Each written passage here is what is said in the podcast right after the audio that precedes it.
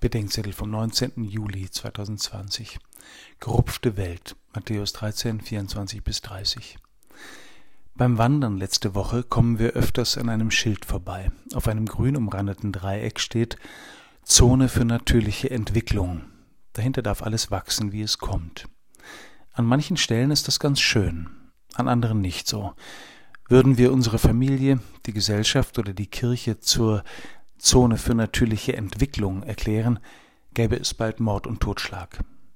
Lasst Unkraut und Weizen wachsen bis zur Ernte, sagt der Gutsherr im Gleichnis zu seinen Knechten. Damit ist nicht eine Zone für natürliche Entwicklung gemeint.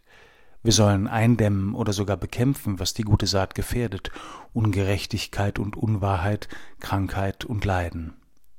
Aber wo wir versuchen, aus eigener Kraft die Erde zum Himmel zu machen, und alles Leidvolle und Böse völlig auszurotten, dort werden wir zugleich alles Schöne, Heilsame und Heilige ausrotten.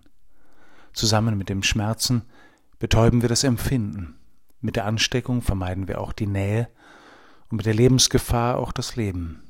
Mit der Asche schaffen wir die Glut ab und mit der Ungerechtigkeit beseitigen wir auch die Unterschiedlichkeit. Mit der Krankheit vernichten wir auch die Kranken und mit der Schuld auch die Schuldigen. Es kann sein, dass wir Haltungen und Einstellungen, Pläne und Taten von Menschen bekämpfen müssen, aber sie selbst sollen wir schonen für die Ernte.